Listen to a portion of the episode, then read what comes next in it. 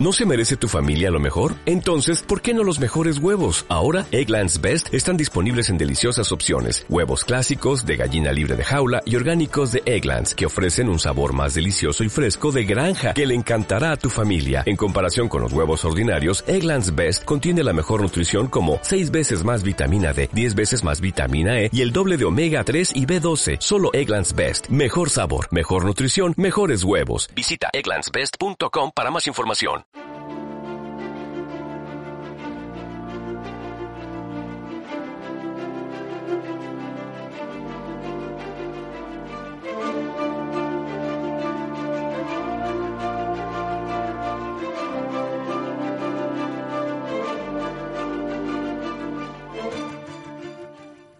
Un gato apestoso y una isla aparentemente desierta, seis amigos de Manhattan y un puñado de desconocidos de diferentes nacionalidades, una comedia, un drama, dos éxitos. Fundido Negro dedica el programa de esta semana a hablar de dos series sin las que no se podría entender la televisión actual, Friends y Lost.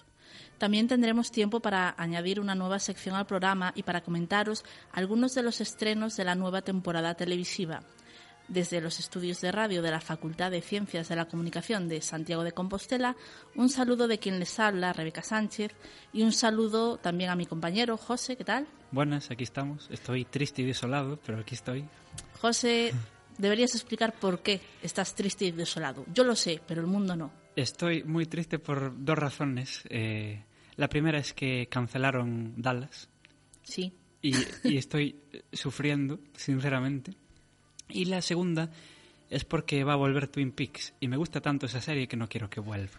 Eh, para aquellos que no lo sepan, eh, estos días ha salido una noticia de que Twin Peaks va a regresar con nueve capítulos al canal Showtime para el año 2016. Sí. David Lynch está involucrado en el proyecto y se cree, aún no, no lo tengo muy cierto, que parte del reparto de la serie original también va a estar en, esta nueva tanda de capítulos. Sí, el terror se viene sobre nosotros, chavales. Yo estoy deseando verlo porque te lo comentaba antes de entrar, volver a ver a la gente Cooper pidiendo café negro y tomándose su tarta de cerezas en el bar de siempre es algo que no me quiero perder. Mm, yo prefería perdérmelo, pero bueno, habrá que verlo. Bueno, Twin Peaks fue un referente en su momento y Friends, serie de la que vamos a hablar, es un referente. Una comedia de éxito que ca- catapultó a la fama a los seis protagonistas de la comedia. Por eso hoy eh, vamos a repasar sus carreras para saber qué fue de los amigos del Central Perk. El 22 de septiembre del 94, hace 20 años ya, parece que fue ayer, pero no, la NBC estrenó una comedia sobre un grupo de amigos cercanos a la treintena que viven y trabajan en Nueva York y que no tienen ningún problema real. Eh, pronto lo... Sí, es así. Bueno, sí, es cierto. Pronto los nombres de Ross, Chandler, Joy, Phoebe, Rachel y Mónica se hicieron internacionalmente conocidos. Jennifer Aniston, Courtney Cox, Lisa Kudrow, Matt LeBlanc, Matthew Perry y David Schwimmer se despidieron de los millones de seguidores de la serie en 2004. Tras 236 episodios, la serie dijo adiós con un capítulo que reunió a más de 52 millones de telespectadores. Era de mi abuela. Mucho cuidado. Gracias. Si eso se cae del camión, tampoco sería el fin del mundo.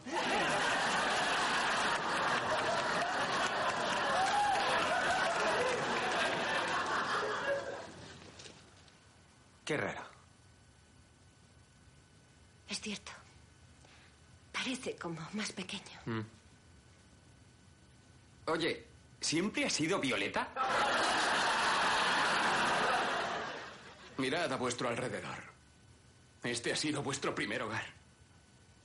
Y ha sido un sitio feliz, lleno de amor y sonrisas.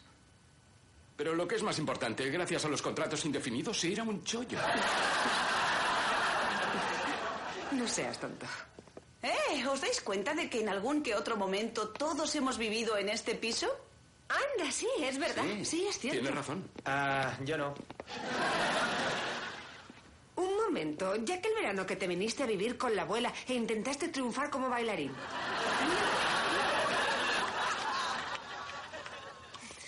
¿Te das cuenta de que casi llevamos 10 años sin mencionar el asunto? Ah, cariño, me olvidaba. Le prometí a Trigger que dejaríamos las llaves. Ah, vale.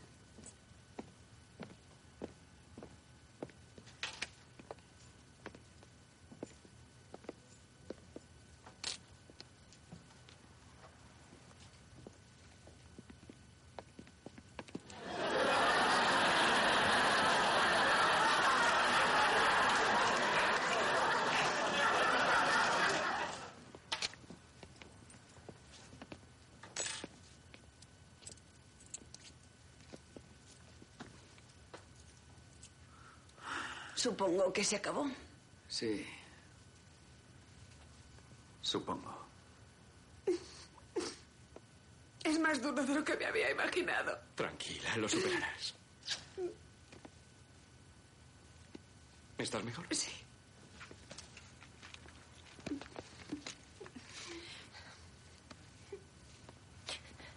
Tenéis que iros enseguida o tenéis un poco de tiempo. Tenemos tiempo. Bien, vamos a tomar un café. Claro. ¿A dónde?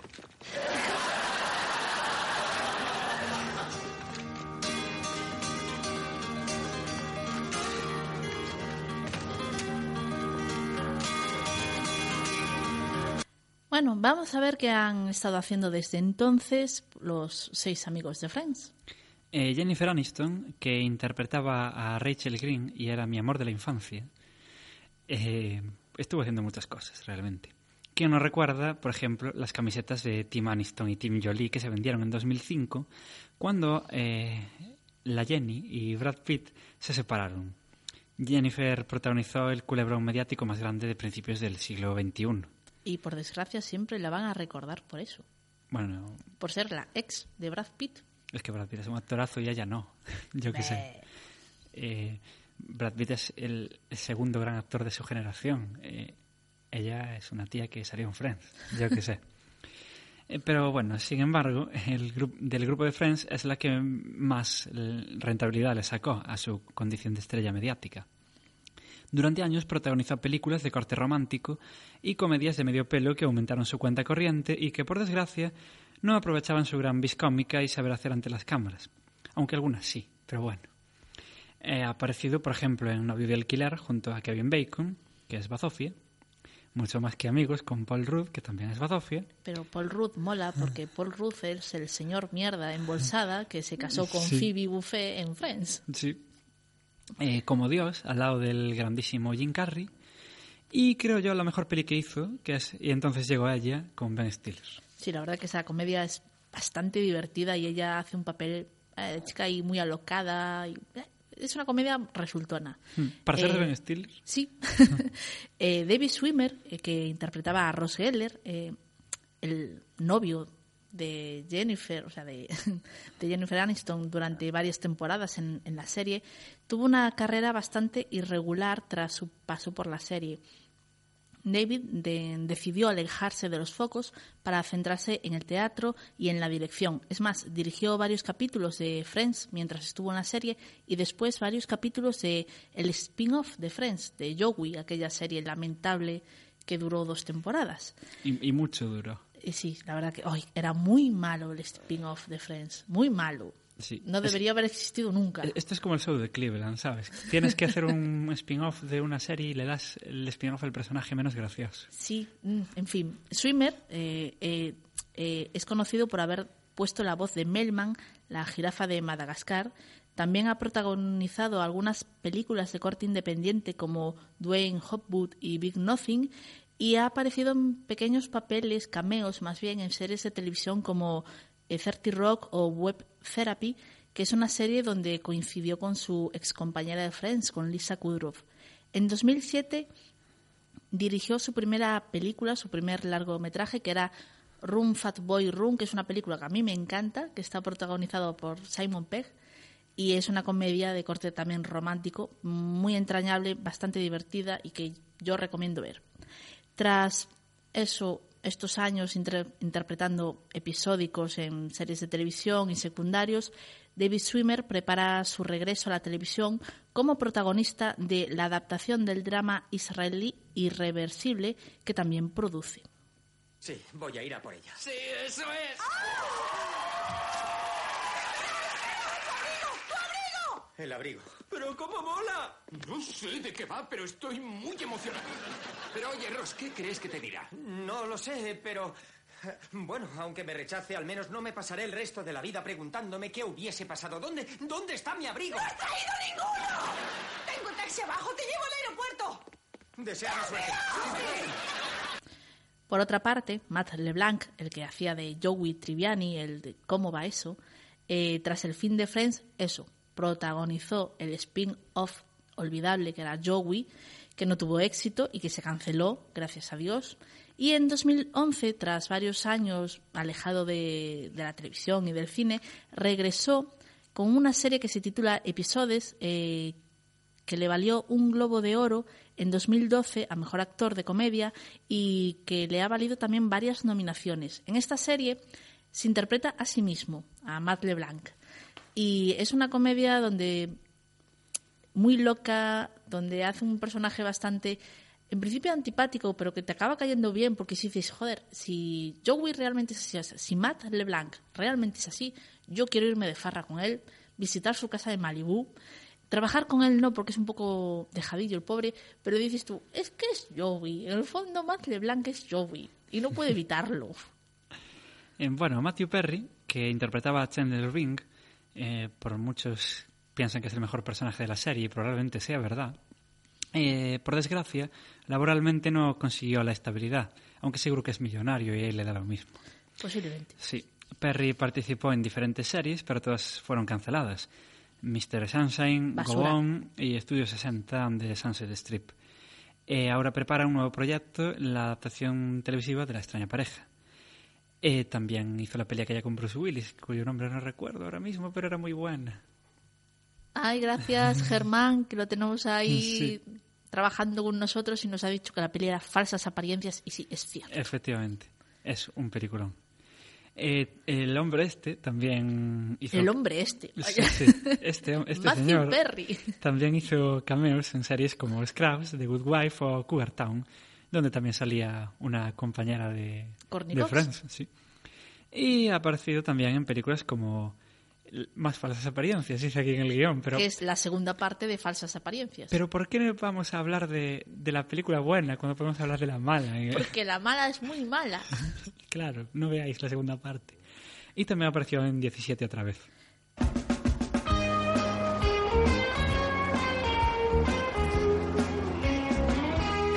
Joey Peponi? No, es demasiado étnico. Mi agente cree que debería tener un nombre más neutral. Joey Suiza.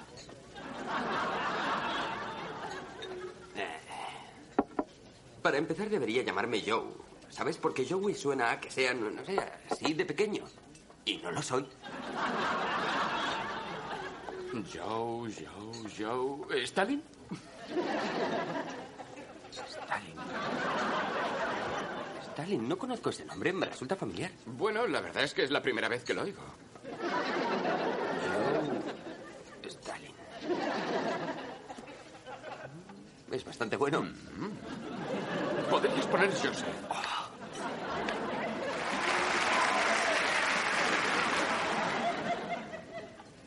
Joseph Stalin. La gente recordará ese nombre. Oh, sí. Amanecer Zulu, protagonizada por Joseph Stalin. Joseph Stalin en El violinista en el tejado. Lisa Kudrow, eh, que interpretaba a Phoebe Buffet, se dedicó a la producción con Ishore Isn't Entertainment junto a su socio Dan Bakatinsky.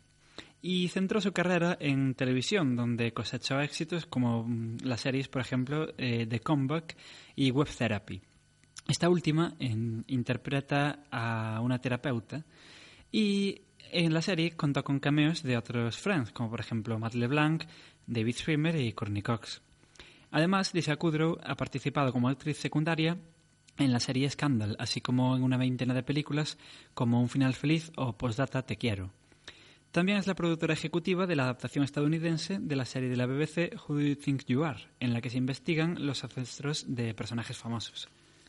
Y la última de los Friends, Courtney Cox, que interpretaba a Mónica Geller, la hermana de Ross Geller, Eh, tras su paso por Friends, lo intentó con la serie dramática Dirt, que fue cancelada, pero Cox no se dio por vencida.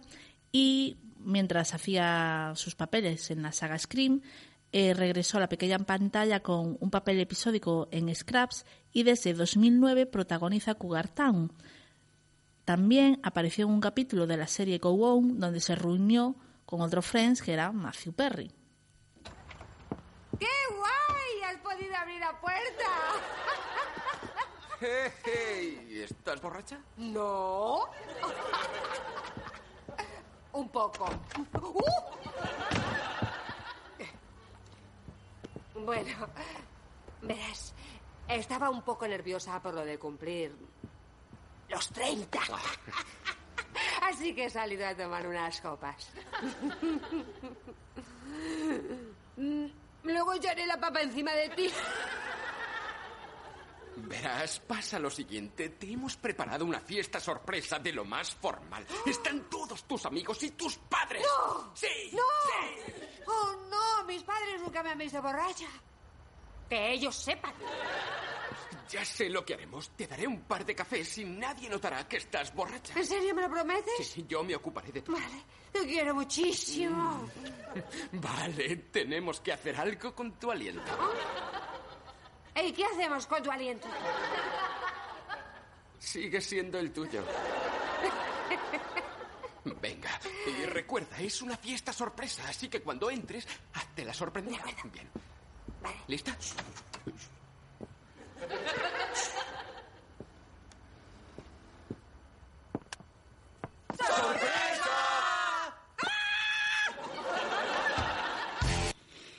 Eh, se te olvidó cantar las virtudes de Gail Weathers, el mejor personaje que tiene esta mujer en la saga Scream, y que lo interpretó también después de acabar la serie. Porque Sí. Scream 4 es de después. De... Es de después de acabar Friends, allá Sí. por el 2004. Y sinceramente es lo mejor que hizo esta mujer. En Mejor que Friends. Sí. A mí me gusta más que Friends, incluso su personaje. Pero bueno, vamos a hablar de los creadores de, de Friends. David Crane y Marta Kaufman decidieron hacer la serie acerca de seis personas entre los 20 y los 30 años que viven en Nueva York. Eh, tuvieron esta idea cuando empezaron a recordar cuando terminaron la universidad y vivieron solos en Manhattan. Fue tal la eficacia de los diálogos, la innovación en el tempo de la comedia y la habilidad de los actores que Friends se convirtió enseguida en un, éxito. En un éxito. Eh, la serie le dio un giro al tono de la comedia estadounidense, pues trasladó el foco de atención desde la familia y los conflictos y situaciones mm, graciosas que se dan en el hogar para centrarse en las relaciones personales y en los vínculos de amistad.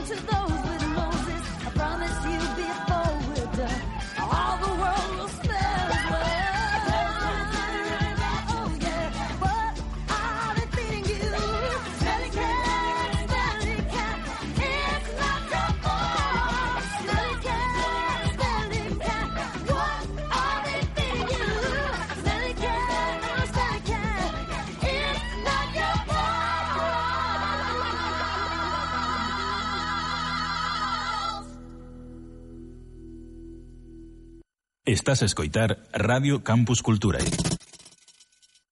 Y si Friends cambió la manera de hacer comedia, Lost, por su parte, supuso un cambio en la manera de consumir televisión, un cambio cuyos efectos aún perduran.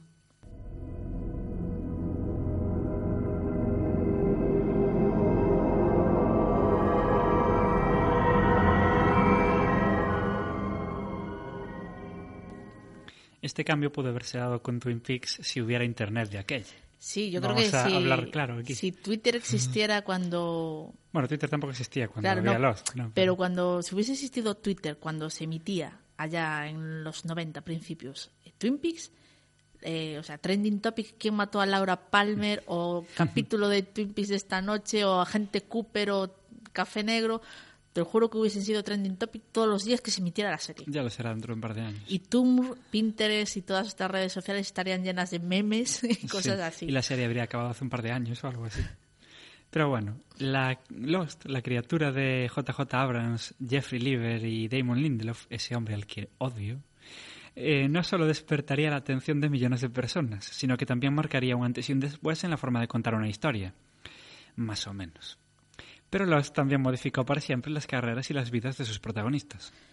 Diez años después de su estreno, vamos a repasar brevemente la- las carreras de los Losties más famosos, porque la maldición de la isla persigue a aquellos que pusieron sus pies en ella. Como el reparto de Lost era bastante grande, había mucha gente involucrada en la serie, no vamos a hablar de todos porque no acabaríamos nunca, necesitaríamos dos, tres, cuatro, cinco programas. Entonces vamos a hablar así de los más relevantes.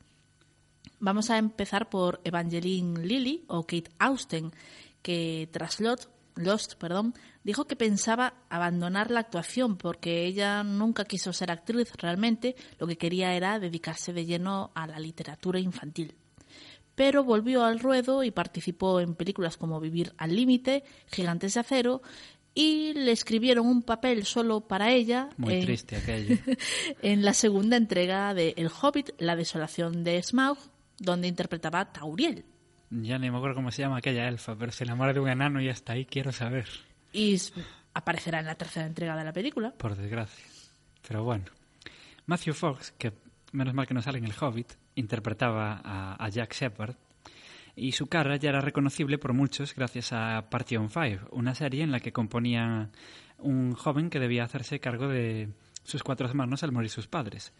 Tras 2008 se retiró por un tiempo de la escena y en 2011 fue acusado de golpear a una mujer y un año más tarde fue detenido por conducir en estado de ebriedad. O sea, la otra sale en el Hobbit. No, este le pega a las mujeres. Es, es el rollo. Es un borracho maltratador. Sí, sí, es un... eh, la que hace la otra es una elfa en el Hobbit. ¿Qué hace este? Es un borracho maltratador. Así de claro. Y terminó internado, de hecho, para tratar su adicción. Así que debe estar borracho perdido. el Pero no chaval. es el único. Hay muchos casos en Hollywood de gente que acaba internada por pegarle a otra gente. Ya. Eh, y, y de gente que no, como Christian Bale. Eh, casi en paralelo se produjo su regreso en la pantalla grande, porque con algo tenía que pagarse las medicinas para dejar el alcohol. Con películas como En la mente del asesino y Guerra Mundial Z. Y yo quiero añadir que en Guerra Mundial Z hay zombies que salen más tiempo del que sale este actor, Matthew Fox, que, a ver, yo sabía que salía y lo busqué y no debe salir más de dos minutos. Y creo que tiene una frase que es, a sus órdenes, señor. No sé, yo Guerra Mundial Z estuve desde el minuto 5 de la película medio dormido. ¿no? Qué sopor. Mira que es mala. Y van a hacer mala. una segunda parte y es una peli que yo creo que se hizo solo para decir, mira qué pelo tan bonito tiene Brad Pitt. Sí. Básicamente. En fin, otro Losty, Jorge García, que, entre- que interpretaba a Hugo Reyes y que muchos recordar- recordarán que se pasó por el hormiguero y lo flipó el pobre. Yo no sé si viste aquel capítulo. Mm, no sé. No. Búscalo en internet porque es grandioso. Bueno, Jorge García hizo apariciones en series como Californication, eh, Cómo conocí a vuestra madre o Fringe y en 2012 formaba parte del elenco de Alcatraz, pero la serie fue cancelada. Desde entonces ha aparecido como el gigante en la serie eh, Once Upon a Time. Esa serie que yo tuve que parar de ver después de la segunda temporada porque no podía con tanta Igual que yo, igual Sí, que sí. yo. Y era, había un personaje que me gustaba mucho, que era Ram, Rumpelstiltskin. ¿Cómo se dice? Gracias por Dios, que no me sale. eh, que estaba interpretado por ese grandísimo actor, que tampoco me- Robert Carlyle, Ese. que me encanta también Robert Carlyle. Y es que tuve que parar en la segunda temporada. Y, a mí, y a mí ese rollo cuentos me encantaba, pero no, aquello no era Sí, es verdad que normal. tú estabas muy emocionado y luego cuando apareció lo de Mulan te cabreaste un montón. Sí, fue cuando dije no, más no. Bueno, eh, Dominic Monaghan, o como se pronuncie, eh, que interpretaba en Lost a Charlie Pace, Y que fue un eh, eh, y que fue un hobbit en su momento. ciertamente, eh, fue o Merry o Pippin, no me preguntéis quién. Eh, hizo un poco de todo. Eh, de hecho, eh, apareció en una de las peores películas de superhéroes que hay en toda la historia, que es eh, X-Men Orígenes Lobezno, donde hacía del tío aquel que, que encendía las bombillas. Y que O sea, moría al poco. Menos mal. Sí. Porque si no, igual lo podían sacar en una segunda parte o algo. Hizo bien en morir, sí. Eh, tuvo también un papel en la serie Flash Forward, que tampoco tuvo mucho éxito, normal por otra parte, y fue cancelada. Hoy por hoy conduce el programa Wild Things with Dominic Mohanan, que es un docu-reality que produce la BBC estadounidense. Eh, yo no sé si has visto algún capítulo de este docu-reality No. del tío. Eh, yo vi dos, por curiosidad. Dije yo, bueno, vamos a ver lo que está haciendo el Hobbit este. Y al pavo le molan mucho los bichos. A mí los bichos me dan mucho asco. Y me acuerdo que en uno de los capítulos iba, creo que a Vietnam, a unas cuevas a ver arañas. Y el tío súper emocionado con su casco y lucecita, metiendo la mano en nidos de arañas y dejando que le subieran por los brazos. Y decía, Dios, qué asco. Pero el tío se lo veía muy, muy entregado y de que el hecho de que realmente le gusta eso que está haciendo y que le mola mucho hacer ese programa. Eh, Es, como es el programa, es como Frank de la Jungla, pero con Hobbit, ¿no? Sí. Vale. Algo así. Eh, otro Losty, eh, Josh Holloway, el que se suponía que era el guapo, eh, que era James Sawyer Ford, eh, probó con la comedia Stay Cool, pero descubrió que lo suyo no era la comedia y se quedó con las películas de acción, apareciendo en películas como Misión Imposible, Protocolo Fantasma, Paranoia y Sabotaje. Tengo que ver sabotaje. Yo también. Me hablaron muy mal de ella, pero yo a Chuachi no lo puedo dejar pasar.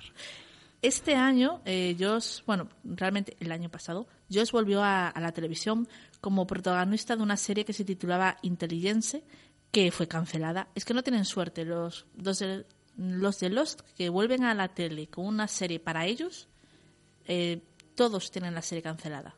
Ninguno ha conseguido que su serie funcione. Pero si vuelven a series que ya están consolidadas y como secundarios o episódicos, sí, sí funciona. Eso quiere decir que Lost era famosa la serie en sí, no ellos. Es que realmente ninguno tuvo suerte con posteriormente en el cine ni en, ni en la televisión. No, no son tíos que te llamen la Pu- audiencia, por así decir. Ya, y bueno, Josh Holloway yo lo recordaré con cariño porque apareció en un capítulo de Community, en uno de los capítulos dedicados al, al paintball, haciendo de pistolero eh, del oeste que dispara pistolas, las pistolas de, de pintura, eh, un papel divertido, pero él hacía de un personaje serio. Y, y poco más ha hecho después de esto, ¿eh? Y bueno, otro tipo que estuvo en Lost fue Terry O'Quinn, que interpretaba a John Locke. El Eh, calvo. Sí, era el calvo. Era durante la temporada y media que vi Lost, era el único personaje que me interesaba un poco. Y tras su fichaje por dos nuevas series, Odd Jobs y Aleluya, que no llegaron a materializarse, el actor eh, participó en el remake de Hawaii 5.0 y en un arco de varios episodios de la segunda temporada de Falling Skies. Que por cierto, Falling Skies por sí, sigue en emisión, sí, sigue existiendo y por Dios que la quiten ya. O sea, sigue existiendo. Sí. Por favor. Eh, o sea, no podrás hacer cosas buenas, ¿no? Con extraterrestres. Como Yo para tener que hacer eso. Estuve viendo un poco de la cuarta temporada y era Cuatro eh, temporadas, ya, por favor. y era como, pero ¿qué me estáis contando? Por favor, que se acabe ya. Y salía el hombre este. En, en los capítulos que yo vi, no. Hasta me hubiese dado penita verlo, Que- que salía verlo por ahí, ¿eh? En Hawaii 5.0 yo veo Hawaii 5.0, es una serie que me gusta, me entretiene mucho y sí, lo he visto en Hawaii 5.0. Está bien, es una peli de acción que rodada en Hawái que te muestra unos paisajes extraordinarios y poco más. Y él aparece por allí de vez en cuando y está bien, le da para comer. Bueno, mejor que Falling Sky, seguro que es. ¿no? Sí, fijo. Uf, Y luego también eh, eh, Terry O'Quinn lo intentó con la serie eh, 666 Park Avenue, que fue cancelada también. Y no me extraña. Eh, sí, era muy mala también y bueno, es que te- lo que te decía, es que ninguno tuvo éxito. Y bueno, pues podríamos ir y contaros que fue de Walt, el niño, que ahora ya está muy crecidito, aunque No, lo vimos crecer en la serie un poco. También podríamos hablaros de, de Desmond, de que fue de Henry Ann Cusick, o de Jacob, de Benjamin, de Sung, pero es que son tantos y tantos los personajes que pasaron por Lost a lo largo de sus seis temporadas, que es que es eso, no íbamos a acabar nunca. Así que hasta aquí el repaso a algunos de los actores y actrices de Lost. Enchufa el tocadiscos y vamos a bailar. Pregunta. ¿Qué son as metrópoles delirantes? El concepto es el concepto. Respuesta. A banda deseñada na radio. Nunca lo mismo. Metrópolesdelirantes.com Soy un Drácula yeye que a nadie asusto. Si no tiemblan ante mí no me disgusto. Soy un vampiro genial que nada chupa. Aunque después me dirán que estoy chalupa. Soy moderno, soy eterno. Y lo estoy pasando bien. Soy vampiro con melena. Soy un Drácula yeye. Delirante.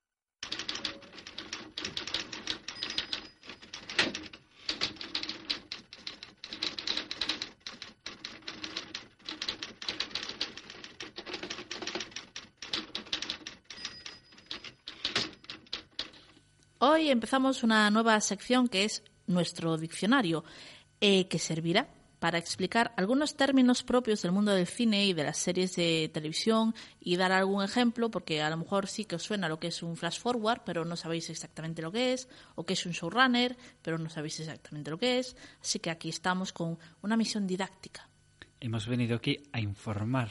y a enseñar. Sí. Eh, hoy vamos a explicaros qué es un backdoor pilot. Todos sabemos que un piloto es un capítulo rodado para presentar a las cadenas y que éstas decidan si encargan o no una serie a partir de esa carta de presentación. Pero un backdoor pilot es un episodio que se realiza para introducirlo en una misión ya existente y que funciona como prueba para ver si sería o no viable que se convirtiese en una serie. El backdoor pilot puede presentarse como un evento televisivo o, por ejemplo, como una miniserie. La nueva Battlestar Galáctica, la que se estrenó en 2004, 2004 empezó de este modo, como una miniserie que, a raíz del éxito que- de audiencia que cosechó, acabó transformándose en una serie de televisión. Y la mm, antigua también. Y la antigua también. también. empezó así. Eh, luego hay otra variante que sería el backdoor infil- pilot infiltrado, donde la nueva serie nace como un spin-off de una que ya está en emisión. Así que el backdoor pilot se introduce en la emisión. Así, lo nuevo viene arropado por lo viejo y tiene más facilidades de éxito, aunque también tendrá que competir con la serie madre por los espectadores. ¿Cómo va a hacer Flash ahora con Arrow? Por ejemplo, eh, eh, Flash y Arrow son un claro ejemplo porque pudimos ver la presentación del personaje de Barry Allen en la segunda temporada de, de Arrow y otro ejemplo sería, yo no sé si conoces la serie Jag, Sí. De, peque- de pequeño me gustaba mucho. No sé por qué, si la veo ahora, pero... que duró mm, sus 10 temporadas, creo recordar. Eh, en esta serie se introdujo en la octava temporada a los personajes que dieron voz o terminaron en NCIS, esa serie que lleva más de 12 temporadas en Estados Unidos y que hace unas audiencias brutales de 20 millones por, por capítulo. Igualmente, en la sexta temporada de NCIS se introdujeron los personajes que integrarían el reparto de NCIS en Los Ángeles. Y de nuevo, en la temporada 11 hicieron lo mismo con los personajes de la nueva NCIS Nueva Orleans. Que quede claro, en este momento en emisión, en Estados Unidos hay tres NCIS Y ningún Jag. y ningún ya. Menos mal. Por ejemplo, otro sería Nido Vacío. Nido Vacío era una comedia de principios de los años 90 que nació como un backdoor pilot de las chicas de oro. Eso sí que no suena nada. Nido Vacío era una serie, una sitcom sobre un médico que era un médico que vivía en la misma barriada que, bueno, el mismo barrio residencial, no era una barriada, que las chicas de oro. Era un médico de pelo blanco, muy alto el actor, que tenía un perro y unas hijas y tenía una consulta. Y el tío era, creo recordar que pediatra. Sí, te está olvidando, creo yo, la serie más famosa que salió de un Backdoor Pilot, que es Cosas de Casa. Sí. Sí. En fin. Sí, porque Cosas de Casa, que para quien no lo sepa, es un derivado, un spin-off de eh, Primos Lejanos. Sí. La serie de Palki y su baile de la alegría, y que era una serie maravillosa, yo la recuerdo con mucho cariño. Bueno, yo no tanto. Yo sí, la verdad. Y otro ejemplo de Backdoor Pilot sería Bones. Eh, Fox util- eh, utilizó la serie Bones para testar y lanzar The Finder. Yo no sé si The Finder le sonará a alguien porque fue cancelada, o sea, no duró mucho, pero la serie se introdujo en, como un backdoor pilot en la sexta temporada de la serie de Bones, protagonizada por David Boreanaz. Eh, y esos serían algunos ejemplos de backdoor pilot. Y Yo una- no sé si te ha quedado claro. Yo tengo una duda ahora. Dime. O sea, me queda claro lo que es el Backdoor Pilot. Lo que no me queda claro es, En CSI, que hay mil CSIs, También. ¿se hace así o de repente sacan un CSI? En los C6, y yo he visto los backdoor pilots, son backdoor pilots. Ah, o sea, sí. te introducen a los personajes dentro de la trama del CSI original, en este caso el CSI Las Vegas. Y ahí aparecieron los que fueron el CSI Miami, con Horatio, aparecieron en Las Vegas. El CSI Nueva York también apareció en Las Luego también hubo crossovers entre las series. Pero otro día hablaremos del concepto Crossover. Horatio y Gleason, la batalla continúa. Y ahora hay un nuevo CSI en, emi- en emisión, que es CSI Cyber, Que también salió de... que también salió del CSI Las Vegas. Ahí introdujeron a los personajes, a Patricia Arquette, que es la protagonista de- del nuevo CSI. En el próximo Fundido a Negro, pues volveremos con el diccionario. Radio Campus Culturae. Unha iniciativa da Universidade de Santiago de Compostela cofinanciada pola Axencia da Cultura da Unión Europea. Como sé que Rebeca es una enferma de las series, y Sí, esto es así, verdad. es- está mal la pobre mujer, doy por sentado que está viendo las nuevas series para testear que merece la pena, que debe caer en el olvido y porque es una masoquista. Sí, soy una masoquista y estoy viendo todo lo que puedo porque el día solo tiene 24 horas, yo tengo que dormir al menos 10 ¿Ves? y luego tengo, tengo que hacer otras cosas con mi vida, pero estoy intentando ver todos los pilotos que están saliendo. A mí me gustaría explayarme ahora y contaros todo, pero no sé cuánto tiempo nos queda de programa. Germán, si me puedes dar una indicación ahí más o menos. Pues aún tengo un buen rato para Oh, deciros. no, prepa- ya podéis apagar la radio, chicos. Ya, Sí, sí. ya igual todo. Eh, por ahora he visto, pues déjame a ver qué cuente. 1, 2, 3, 4, 5, 6, 7, 8, 9, 10. 10 pilotos. Y no cuentas el de Flash, que no aparece en el guion. Y no cuento el de The los Flash. los, eh, guiones filtrados se cuentan también, mujer. Es que de The Flash hablamos en verano del piloto y Ah, entonces sí. sí, eh, fue un día que tú no estabas. Ah, claro. Estaba Germán conmigo. No sé si Germán se acuerda. Mira, se sonroja cuando se lo digo.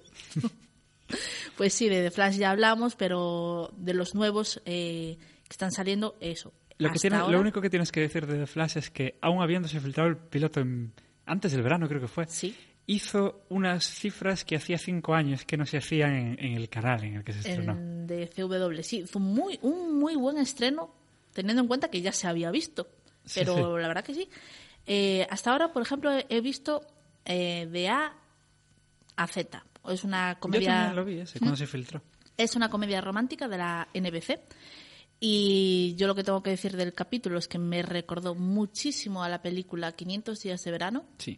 La idea es contar la historia de una pareja desde que se conocen hasta que rompen, siguiendo el abecedario. Ella se llama Zelda, él se llama Andrew, A-Z. ¿ah? Son súper graciosos los americanos cuando se ponen a hacer, a hacer cosas como esas. Y los protagonistas me interesan, pero creo que los secundarios son muy tópicos. Pero claro, hasta ahora solo ha salido el piloto, que generalmente está bien ver los pilotos, hablar de ellos, pero hay que dejar que las series crezcan un poco, darles tres, cuatro capítulos para saber si realmente puedes sacar algo de ahí y va a merecer la pena. A veces ves pilotos que son, y vamos a decirlo, mierda, y sabes que de ahí no va a salir nada bueno. Ya. Pero hay otros que te quedas ahí como a medio camino de mm, a ver por dónde tiran, porque si van por aquí o por allá puede funcionar. Y de A a Z tiene muchas posibilidades. A ver, a mí esta serie, yo viendo el piloto, eh, tampoco me apasionó mucho el piloto, pero sí que me gustó. Y pienso, más que en el piloto, pienso en la idea de lo que pretende hacer la serie, y yo creo que eso, si lo haces bien, es una serie que dentro de 30 años la gente va a seguir hablando de ella. Y esto es así. Esto lo, es- esto Esto lo es haces, así. sí, sí, esto lo haces bien y es tremendo. Y es algo que nunca se hizo ni en la televisión, ni en el cine, ni en ningún sitio que yo sepa. Ahora, ahora ¿cómo lo hacen? Porque van de la A a la Z. Eh, muchos capítulos no va a tener. O la alargan o muchos capítulos no va a tener. Y luego, em, que eso, un- cada letra encontrarle un sentido mm, para que el título del capítulo tenga algo que ver con de lo que va el capítulo y que a la vez se nos cuente una historia de cómo va evolucionando una pareja, es chunguísimo. Pero tú ya partes, en, en este caso ya partimos de la premisa de que la pareja va a romper. Sí, que también es otra, que es en plan de, ya sabes cómo va a acabar. van a romper. Pero bueno, en cómo conocía a vuestra madre te iban a contar la historia de cómo él conocía a su madre y al final lo que te contaron fue la historia de otra historia realmente. Mm, Ya, claro, eh, no sabemos cómo van a hacer esto, pero si hacen lo que en teoría te venden que van a hacer, puede ser muy tremendo esto. Yo, una de las cosas malas que le veo a, de A a Z es que está en la NBC, que es Ujú. una cadena que está en horas ya no bajas, o sea, Bajísimas, ¿no? está arrastrada por el suelo y si no hace buenos datos de audiencia acabará cancelada porque a la NBC no se puede permitir ciertas cosas en estos momentos. Y sabe Dios. Pero promete. Otra de las series que, que vi también es una comedia este en este caso de la ABC se titula Selfie. Esa sí que no promete nada. yo la veo y le di una oportunidad porque la protagonista es Karen Gillan, nuestra queridísima, queridísima Amy Pong de Doctor Who. Yo ya la tengo totalmente olvidada, así que llegó Clara, ya me da igual la, la Amy. Y bueno. es una serie sobre una chica muy guapa, muy mona y muy responsable que está totalmente enganchada a las redes sociales, a Instagram, a Facebook, a Twitter, y que no tiene amigos en la realidad y que es un ser totalmente superficial. Entonces, un día enferma y descubre que no tiene amigos. Porque, claro, la gente de Twitter no es su amiga. Claro. Es que hace falta una serie que venga que me diga que la gente que me sigue en Twitter no es mi amiga. Alguno hay, pero no son mis amigos. Entonces eh, decide que un compañero suyo, que, que trabaja en una empresa farmacéutica, la ayuda a mejorar su imagen y a ser, ser una persona pues más queri- más entrañable, más sociable, más real, más tangible. El que la va a ayudar es John Cho, que es un actor que es un palo, Es el, el, ¿cómo se llama? El Zulu nuevo, ¿no? Se Sí, supone. es el nuevo Zulu. Como Zulu lo hace bien. Mm, Porque tampoco tiene mucho protagonismo. Claro, si es- tuviera que tener el protagonismo que tiene en la serie antigua el otro, íbamos a ver si lo hacía bien o no. Pero aquí se supone que tiene que hacer un personaje estirado. O sea, no es el personaje. Es que John Cho es un actor muy limitado. Sí, no mueve la cara el tipo. Y lo único que vale la pena de esta serie, yo ya he visto dos capítulos, es ella. Pero más allá de ella, Yo- no. Es que yo vi el tráiler y digo yo, ¿cómo, ya no cómo haces una serie de esto, cómo acabas el piloto, cómo llegas a, a- a que esto dure 20 minutos. El piloto acaba con ellos bajo la lluvia. No, pero me refiero, pero me refiero, ¿cómo alargas eso 20 minutos? O lo que dure el piloto. Ah, pues lo consiguen, ¿eh? Uf, uf, uf, sí. Por favor. Pero no es una serie que, que a mí me atraiga. Eh, voy a ver dos capítulos más solo para ver en qué quieren centrarse realmente, porque el proceso de modificación del carácter de ella no da para mucho. Es que no da, yo creo que eso no da ni para una temporada entera, por eso digo. Y a ver, pero yo, si no la veis, no os perdéis nada. Hay cosas más bonitas por ahí. Otra que vi, que también es de la ABC, que también es una comedia así de corte romántico. Este es el año de las comedias de corte romántico. Es. Manhattan Love Story. Y lo único. Esta la particularidad que tiene es que oyes la voz en off de los personajes, sus verdaderos pensamientos. Y lo que sale por su boca es otra cosa. Como en la peli de Dooney. Ah, en plan, oh, qué guapa estás, pero realmente el chico está pensando, mmm, qué pedazo de escote llevas. ¿Sabes? es de ese palo. Es una chica que llega a la gran ciudad, Nueva York, para empezar un trabajo. Eh, su compañera de fraternidad con la que está conviviendo le organiza una cita a ciegas con un tío que es en plan, "Mm, soy un poco gilipollas, pero en el fondo soy un tío encantador, ya veréis cuando me conozcas más. Y va de ese palo. O sea, yo no la voy a seguir viendo, no me aportó nada. Ahí, ya te digo, ver una oruga en la hierba es más interesante. Así que, a ver, Yo Tú- sin comentarios. Tú sin comentar. Sí. No, hace falta comentarlo No. mucho ya. Otra de la ABC que empecé a ver es Forever. Forever va de un médico de que es inmortal. Tiene 200 años y es inmortal y trabaja como forense en Nueva York porque, claro, así puede estudiar la muerte de cerca y llegar a averiguar por qué él es inmortal. Cada vez que él muere, aparece en el agua, desnudo. O sea que cada vez que él muere vemos medio en bolas al protagonista andando por Nueva York con unas una fotografía preciosa de la ciudad y, y poco más. Es como si cogieras mm, New Amsterdam, que era una serie del 2008 que se basaba en la premisa de que el tío era inmortal, y lo mezclas un poquito con Castle y un poquito con Elementary y ya tienes una serie nueva. Mm, a mí no me llama. Sorprende que el prota es Mr. Fantástico. Sí, es John Groove. También es Lancelot, que es con lo que se famoso ese hombre. Es verdad. Y, Gran año- peli, la del y hace Arturo. poco hizo Ringer con Sarah Michelle Gellar. Nadie se acuerda de Ringer. Yo me acuerdo. Normal. Yo me acuerdo de Ringer, por desgracia, que la vi entera. Y es increíble porque lo hace bien. O sea, te cae bien el personaje de, de este tío que tiene 200 años. Eh, tiene una relación con un señor mayor interpretado con Jude Hirsch que, Tiene una relación con un señor mayor. que en realidad más. que en realidad resulta que es su hijo adoptado y que lo rescató de un campo de concentración. Esto no es un spoiler porque se sabe en el primer o el segundo capítulo. Y empieza a trabajar con la policía con, de Nueva York, con una tía muy guapa que está de luto porque su marido se murió hace un año y presumiblemente eso acabará como tendrá que acabar, ¿no? Enrollados, como siempre. Pero bueno, la verdad que está resultando bastante interesante de ver, bastante, o sea, como Castle. Yo no sé si ves Castle. Lo tengo visto alguna vez, pero tampoco O sea, me... la ves, no te molesta, te hace gracia en ciertos momentos y si no la ves, el mundo no se acaba. Pero si la ves, eh, está bien. Oye, que para la chorrada que es la Forever esta ya es mucho. Sí, que sea así, yo verdad. creo que la cadena ABC está intentando encontrar un reemplazo a Castle, porque Castle es de la ABC, ella quemó todos los cartuchos, tendrá que acabar en breve y necesitan una serie que sea el reemplazo. Y yo creo que Forever tiene todas las papeletas para ser el reemplazo de Castle en ABC. Y luego está Gotham. Una serie que yo ya llegué a la conclusión de que no voy a ver. Tienes que ver Gotham. No. Porque tenemos que dedicar un día, una parte del programa a hablar de Gotham. No, no tenemos que hablar de Gotham. Gotham es la, la supuesta adaptación del cómic Gotham Central. Bueno, que- la supuesta adaptación. Bueno, yo digo supuesta porque, bueno, anda Jim Gordon por ahí, anda Harvey... Anda Jim Gordon y están en Gotham, con miles de cómics, yo qué sé. Ya, por eso. Es eh, Jim Gordon, Harvey Bullock, el joven Bruce Wayne que acaba de perder a sus padres. Es el universo de Batman antes de que Batman se convierta en Batman. Entonces, si sabéis algo de los cómics, veréis que esto no tiene sentido ninguno. Y llevan tres capítulos, yo he visto los tres, y hasta ahora el personaje más interesante y el descubrimiento de Gotham es el pingüino, el actor que hace de Cobblepot, que la verdad lo borda. está, luego- está bien que lo borde alguien, ¿no? Porque yo leí que todo el mundo actúa fatal en esa serie. Ese lo hace muy bien, es muy creepy, da muy, muy mal rollo.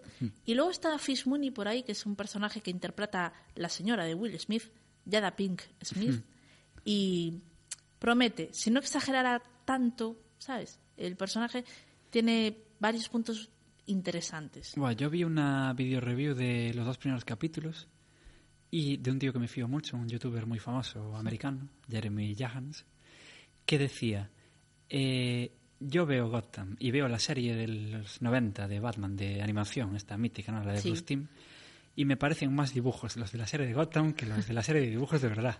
Dice que, dice que es todo tan caricaturesco que dice que parecen más dibujos las personas que los dibujos. Yo, Yo no la vi, no lo sé, pero viendo el tráiler y viendo lo que dice este tío, que me fío bastante de él, tampoco me quedan ganas, la verdad.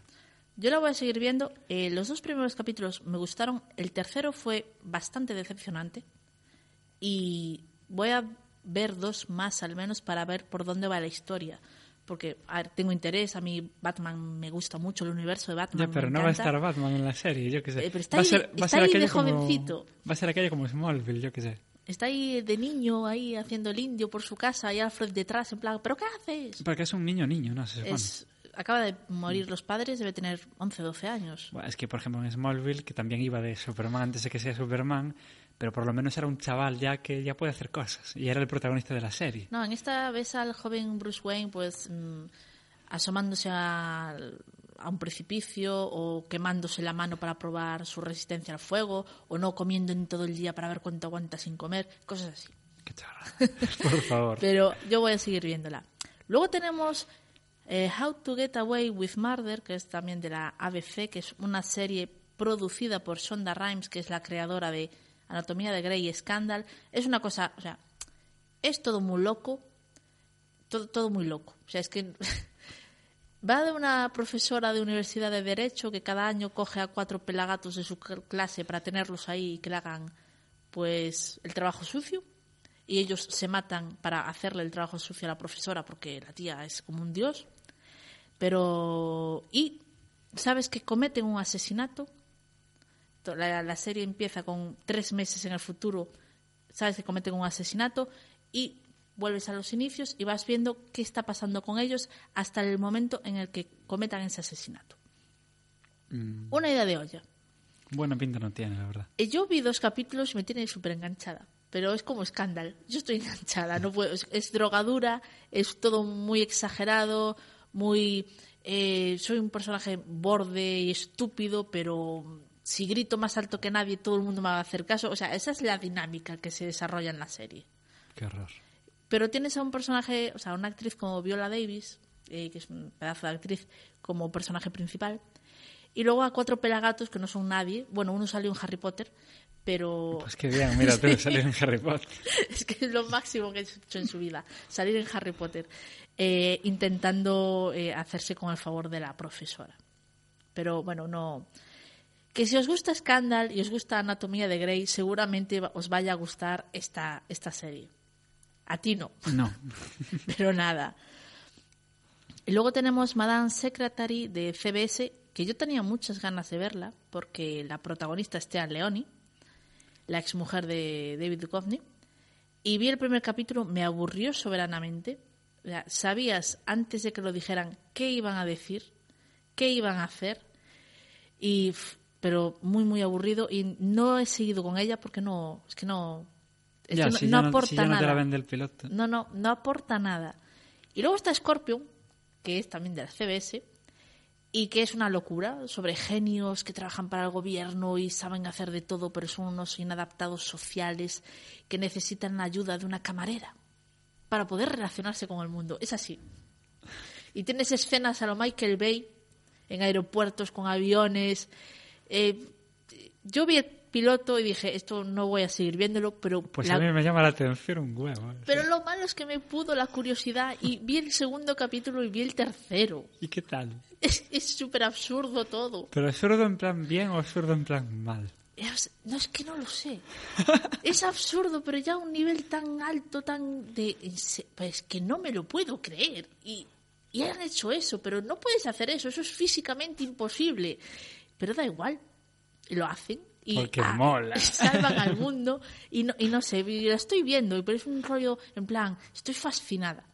Yo quiero saber quién, quiénes son los guionistas, qué drogas se meten. O sea, do- ir a esas reuniones y decirles, pero tíos, en serio, pero... Darme de fumar. sí, por favor, yo, yo necesito esa droga en mi vida. Pues yo voy a probar a ver la serie esta, me llama la atención, la verdad. Germán está de acuerdo contigo. y luego tenemos Los misterios de Laura. La versión NBC, no la versión televisión española. La versión NBC con Debra Messing, la pelirroja de Willy Grace, Ah, esa tipo. esa tipa, como Laura, Diamond en este caso, no, no Lebrel. Y la adaptación, o sea, la adaptación es mm, una serie hecha a medida de, de la protagonista, de Debra Messing. Como la española, esa medida de... No me acuerdo cómo se llama la actriz. Eh, Pujalte. María. Pujalte. Pujalte, María sí. Pujalte, sí. Eh, eh, Los misterios de Laura, la americana es Debra, chica, te queremos en la NBC, eh, tienes derecho a una serie propia de haber después del desastre que fue Smash, te lo mereces y te vamos a hacer esto para ti. Y es que es para ella. La protagonista absoluta, todas las, todos los momentos dramáticos y todos los momentos cómicos son para ella. Los secundarios no podrían ser más planos ni queriendo. Es como la española, es flipante. Y su, ma- su ex marido también es su jefe, tiene dos, dos hijos que son el mal. Yo creía que el mal eran las gemelas del resplandor. No, Claro, no. los hijos de esta mujer son el mal y ella no los puede controlar. Y es cómo intenta esta, esta detective de, de Nueva York eh, conjugar su vida laboral con su vida familiar, que es un desastre. Pero ella es súper buena haciendo su trabajo. Yo llevo tres capítulos vistos de la serie. Yo es que le tengo cariño a Debra. Y entonces la voy a seguir viendo. Pero no aporta nada. Yo ya no me gusta la española como para plantearme ver un remake. No. Hay otro remake, el de Pulseras Rojas. Pero esa serie es el horror. Ya, o sea, a ver, eh, Los Misterios de Laura a mí no me gusta porque creo que hay series mejores. O sea, que van de lo mismo, de gente que resuelve misterios. Pero en España no. Mm, bueno, pero me da igual. y, Pero Pulsera Roja esa es directamente el horror. O sea, Yo no, no la he visto. es malísima. Ni la original ni la americana. La, a ver, yo la original, a ver, no la acabé de ver, obviamente, pero la empecé a ver cuando la daban en Cataluña porque eh, todo el mundo te hablaba de ella. Oh, qué genial. Y es, es planta cuarta la serie. Es que te la vendían como la serie que conmovió a Steven Spielberg y yo. Pues y a mí que me, más me da lo que Diga- conmueva a este hombre. Si conmueves a Michael Bay, ahí me tienes, tío. Pero Spielberg, tío, que Spielberg es un tío obsesionado con los niños. Y, y está tan obsesionado con los niños que no sabe cómo son los niños de verdad. A mí, a mí lo que conmueve a Spielberg es que... Te da un poco igual. Me da un un poco, no, mucho. ¿Sabes? Si, si conmueves a otro que ahí, yo qué sé, pero Spielberg, por favor. Y eso, la, la serie, la catalana era horrible. Era, mm, reunámonos todos aquí en familia a llorar. Hombre, Planta Cuarta, la película, a mí me había gustado. Recuerdo que me había gustado bastante. A ver, a mí. Pues, era, claro, era pues, era, pues era pasable. O sea, a mí no es que me gustara, pero tampoco me molestó verla. Mm. Eh, tenía muy buenas actuaciones, sobre todo el protagonista. Eh, la serie esta no. No tiene ni una buena actuación. Y aparte, ¿qué es lo que dices tú? Planta Cuarta era una película, duraba lo que duraba y ya claro, está. te contaba una historia y finalizaba. Esto no. Esto, mira cómo sufren estos pobres niños calvos. Pues si tenemos en cuenta cómo suelen ser las series americanas, claro, no sé cómo la, no he visto el remake, no sé cómo lo está enfocando la Fox, que es la cadena que está emitiendo la, esta serie, pero lo que sí sé que, que está haciendo unos datos de audiencia de pena y que Normal. Porque eso americano, o sea, en, en un español eso se lo cuelas porque no hay nada. Y o ves esto o, o ves Aquí no hay quien viva. oh por Dios, Pero es que es así. Pero en Estados Unidos no le cuelas una basura de estas a, a la, A la gente, gente. claro. ¿no? tienen más donde elegir. Tienen HBO, tienen O sea, AMC. ¿para qué van a ver a niños calvos ahí muriéndose y dando pena cuando pueden ver Juego de Tronos? Creo No, que- yo qué sé. Creo que llevan un gorrito de lana. En España no, en España es mira qué calvos son estos niños. Eh, pero eso ya te digo, no he visto el piloto, ni interés, la verdad, ninguno. Entonces, y aparte, como tiene todas las papeletas para que la cancelen, Ya que ni acabe la temporada. claro, es en plan, "Uf, si está muerta antes de, de que al menos se emitan 10 capítulos, yo, es que yo paso. Ya no, es que no tengo tiempo, no puedo. Que maten a todos los niños y acaben ya y punto. Mira, si fuera una miniserie, ¿sabes? Si me dijeras, Sí. no, van a ser 7 capítulos. No, que la serie catalana larga no es tampoco. Eso no sé cuánto dura, pero no es larga. Igual tiene dos temporadas o así. No, no estoy seguro. Uf, eso ya es mucho. Ya, ya es mucho, creo que sí. Y luego estuve viendo eh, eh, Z Nation, Hmm. que es del canal Sci-Fi, que es una serie de zombies muy cutre, muy Porque cutre. parece que aún sigue el tema de los zombies. Es O, algo, o algo- seguirá. no, o, o al revés. Hay gente que no se dio cuenta de que ya acabó el rollo de los zombies. Y es, es que es- se nota tanto que la están haciendo con cuatro duros y solo para subirse al carro del éxito de The Walking Dead y ya llegan tarde, es lo que dices tú, llegan tarde. Y están quemando, eh, argumentalmente hablando, todos los cartuchos. Porque en el primer capítulo ya tenemos el bebé zombie, que además se carga a un tío del ejército que está pertrechado hasta las cejas y dices tú, es un puñetero bebé que por Ya, muy por muy zombie que sea, es un bebé. está matando a un SEAL que ha sobrevivido un año a zombies adultos. Va, no tiene sentido ninguno. En el segundo capítulo había una, una fábrica donde tenían que ir a recoger gasolina y los zombies acaban ardiendo, llenos de gasofa y tal. Bueno, un horror. En el tercero ya tenemos la comunidad humana que sobrevive a base de comerse gente. O sea, los caníbales. Que eso de Walking Dead aún no ha llegado a eso. Pero ya llegará, ya. Eh, la ahora, en, la- en esta temporada. Ya por fin Va a haber caníbales. el lobo es un hombre para es lo que estábamos buscando en The Walking Dead. ¿Para, Sí. qué tienes, ¿Para qué tienes que tener zombies comiéndose a la gente cuando la propia gente se puede comer a otra gente? Pero lo que The Walking Dead ha tardado cinco temporadas en mostrar, esto ya en el tercer capítulo, en plan, sí, sí, eh, aquí hay una comunidad y, come- y comemos gente porque, uff, A ver, pero es sci-fi, yo qué sé. A ver, yo sci-fi de las series, no, pero lo conozco de las películas. Sharknado. Y claro, o sea, las películas de sci-fi son lo que son. Yo qué sé. Pues la serie será, supongo que lo mismo. Sci-Fi en su momento, y yo creo recordar, eh, Battlestar Galáctica era una buena serie. Pero tampoco había más. No, Alphas era una buena serie. Bueno. Eureka, que te puede gustar más Bueno, o Eureka menos. un bueno, pero Alphas. Era una buena serie. Y se, o sea, había dinero y se notaba que había dinero. Sí. Pero es que aquí, ya, ya te digo yo, es que el mismo coche siempre, la misma carretera siempre, es, es muy mala. Ya, Y- es que Galáctica tú la ves, aún ahora, yo la estoy viendo ahora, la tengo un poco abandonada, pero Me la compré ahí de segunda mano y la estoy viendo. Y te dicen que la acaban de hacer y tú te lo crees. Vale, que siempre, sea- o que casi siempre estaban en el mismo espacio, o sea, dentro de la nave espacial. Sí, pero hacer esa nave también lleva dinero. Claro, o sea. y tenían los efectos especiales, eh, las naves en el espacio. Y cuando ves las así. naves en el espacio, parece una película, es flipante. O cuando ves eh, momentos en Caprica, Sí. o... Había dinero, se A mí- molestaban. yo te digo, a mí eh, lo que es la- los efectos especiales de Galáctica, a mí me flipan. Y, y es una serie del 2004. Y yo no sé si viste en su momento Stargate Uni- Universe, No, no vi ninguna serie de Stargate. eh, la última que por desgracia cancelaron. eh, yo sufrí mucho con esa cancelación. También era de sci-fi y estaba también muy bien hecha. O sea, había una nave espacial del copón bendito, eh, visitaban planetas, había civilizaciones en ruinas. eh, estaba muy bien. A lo mejor fundieron todo el dinero entre Galáctica y Stargate. O dijeron, vaya, son zombies. Le, pongo un poco de ketchup por aquí, le rompo la ropa un poco. A ver, es que dependen. Claro, eh, una- las películas de zombies, por ejemplo, son baratas.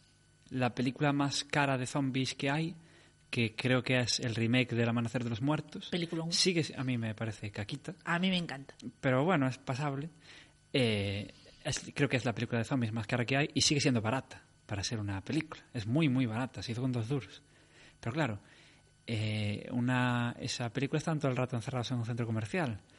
Eh, si es una serie y van viajando por ahí, siempre ves la misma carretera, te, Sí, acaba, te acaba con la suspensión de incredulidad. ¿no? es Yo que en Z Nation se supone que un grupo de personas tienen que llevar a un tipiño que sobrevivió a ocho mordeduras zombies porque le inyectaron un suero eh, desde Nueva York a la otra parte de pa- del país, a California, porque él es la última esperanza de la raza humana. Y luego, por otra parte, tienes a, a un tipiño, a un personaje del ejército que se quedó en el Polo Norte y que él tiene todas las comunicaciones a, a su merced. Tiene todos los satélites que siguen operando, te puede llamar por teléfono si te ve en una cabina porque tiene acceso a, a las líneas de teléfono y tal. Y él más o menos, de cuando en cuando, los va orientando y les va diciendo tenéis que llegar hasta aquí o aquí podéis encontrar eh, comida, ahí hay una base que no fue infectada. Y el tío está solo en el Polo Norte, en una base, no puede salir de ahí y lleva un año allí. Y está súper aburrido a esto de volverse eh, muy cerca de, de la locura. Y, pero es que la peli, o sea, perdón, la, la serie es mala. Yo, yo solo conozco esta serie de los trailers porque todos sabemos que lo único decente que dan en, en Sci-Fi es SmackDown y tampoco es especialmente decente en estos últimos tiempos. Lo veo en directo y hay mil trailers de la serie esta, pero es que cada vez que pasan a publicidad, que es muy a menudo, eh, hay tres o cuatro trailers de esta serie y en el propio tráiler, que se supone que te lo tiene que vender como algo decente, se ve que eso lo hicieron, parece que lo hicieron entre cuatro colegas y, y se nota mucho ya en el tráiler. Tal cual, es o sea, es como el mariachi de Robert Rodríguez, ¿sabes? Sí, Es pero es, que, el- pero es que el mariachi es un peliculón, ¿sabes? Yo qué sé. No, no, pero me refiero, ¿sabes? Al- Sí, sí, que la ves barata. Muy barata.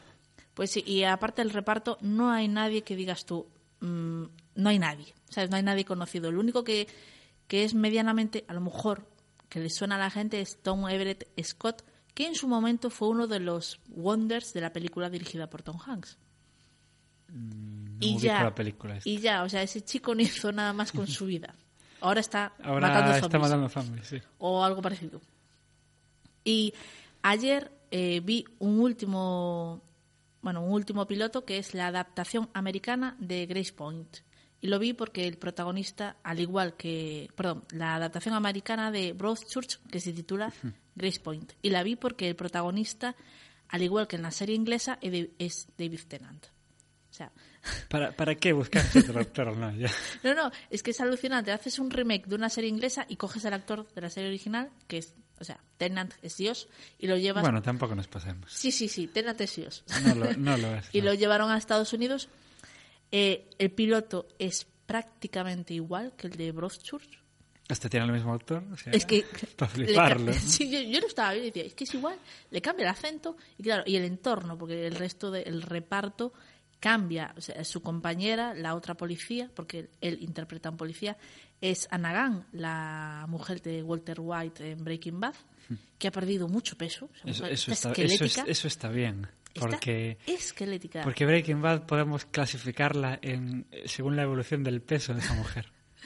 Y Grace Point, a ver, si habéis visto la serie original, que es Broadchurch, no aporta nada. O sea, si sois muy fans de David Tennant, sí la podéis ver por la curiosidad que entraña el verle hacer el mismo papel con otro acento. Tiene que ser un poco extraño. es un poco friki, ya lo sé. Am- Además, no sé cómo será, yo no vi Broadchurch, pero en Doctor Who el tío tiene un acentazo que no podía con la vida. No. O sea, no, no sé cómo será. así Aquí sí, yo le decía yo, habla raro, habla muy raro, pero claro, está haciendo un personaje norteamericano. Y, ¿Y pone bien el acento? O, o se nota que lo está haciendo, como si ahora me pongo yo a imitar a un francés, por ejemplo. No, lo hace bien, yo, yo creo que lo hace bien, pero sabes... Claro, tampoco- nuestro idioma tampoco lo pillas Claro, tanto. y tampoco puedo ser muy objetiva, porque yo digo que David Tennant es Dios, así que imagínate. ya. Y esta nueva adaptación, o sea, esta, este remake va a tener 10 capítulos. Yo no sé si habrá un giro en el argumento, porque si van a seguir paso por paso lo que fue la serie inglesa, es que realmente no te aporta Mm, Yo nada tengo verla. entendido que más o menos sí que van a seguir. O sea, si el, el misterio es el mismo, si, o sea, si la persona que mató al niño al final es la misma, es que realmente dices tú, ¿para qué la voy a ver? Eh, ¿por qué- Veo el primer ¿Sabes capítulo, por qué la vas a veo ver? el último y ya está. Pero ¿sabes por qué la vas a ver? Porque eres un americano y no ves cosas extranjeras. A lo mejor sí, pero es que esta serie, particularmente Broadchurch, la BBC América la, la, la echó en Estados Unidos. Es- El público americano la vio. Eh, O- o no. También ven Downton Abbey, que es muy flipante. Pero Ya, pero Downton Abbey es una cosa que no puede salir de, de donde está, ¿sabes? No puedes hacer eso en, en otro sitio. yo es que, eso, Grace Point, si queréis verla, vale, sí, pero si habéis visto Broadchurch, la verdad es que sobra. O sea, pasar de ella porque no, no merece la pena. Es eso, por curiosidad, pues os podéis ver el primer capítulo y miraros el último a ver cómo resuelven el misterio, pero ¿para qué perder el tiempo? O sea, hay más series que ver y hay muy poco tiempo. Ya. Y yo creo que, que hasta aquí eh, hay, bueno, a ver, faltan pilotos, evidentemente, porque es que no puedo verlo todo, y aún no se emitieron algunos de los nuevos. Pero así, la verdad que la temporada está siendo muy pobre. O sea, no hay nada destacable, salvo Goza, aunque todo el mundo esperaba que fuera la leche. Bueno, como, el yo, año, yo no esperaba nada, yo no esperaba absolutamente nada. como el año pasado se esperaba que Marvel's Agentes de S.H.I.E.L.D. fuera la leche y al final, menos Bueno, el se- tramo se, se final. acabó convirtiendo en la leche, ahora ya vuelve a, a no ser la leche. Claro, Pero es una serie entretenida, si, si os gustan los personajes que presenta.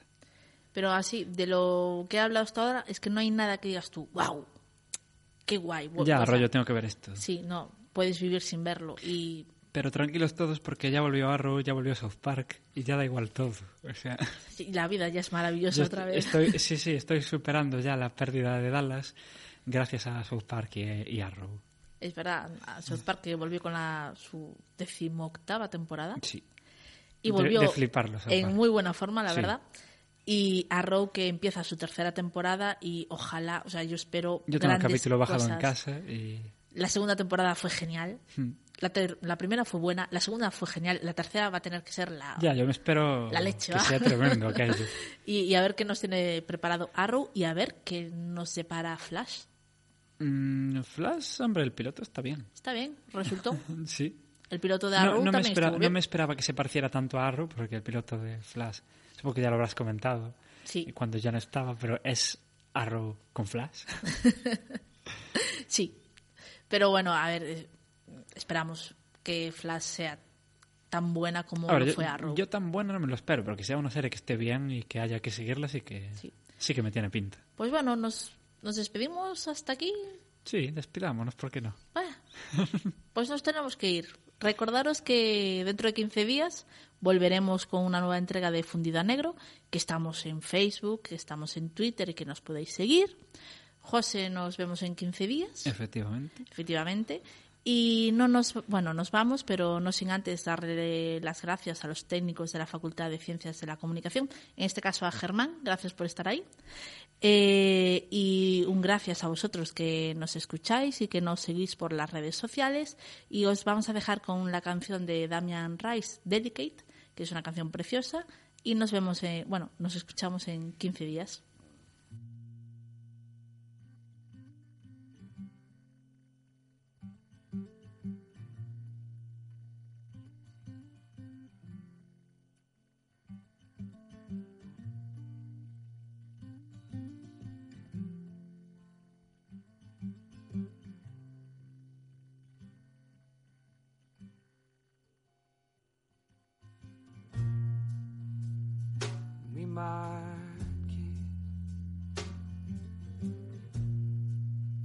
We are low.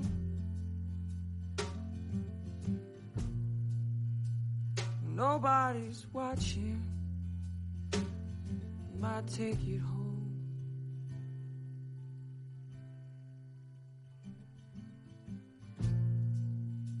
might make out. Nobody's there. It's not that we're scared, it's just that it's delicate. So why'd you fill my sorrows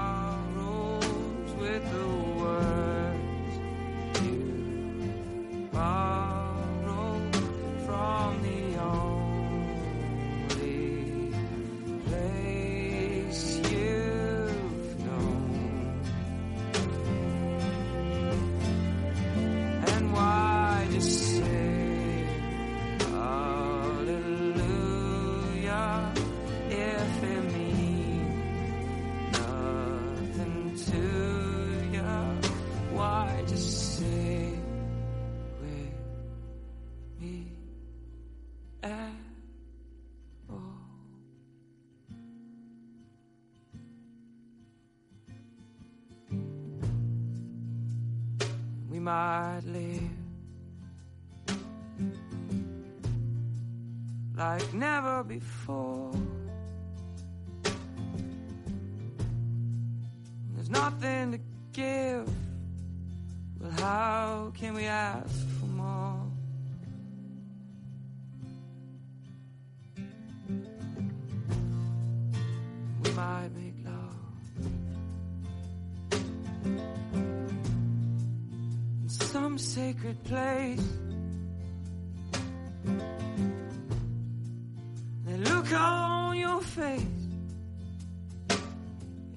delicate.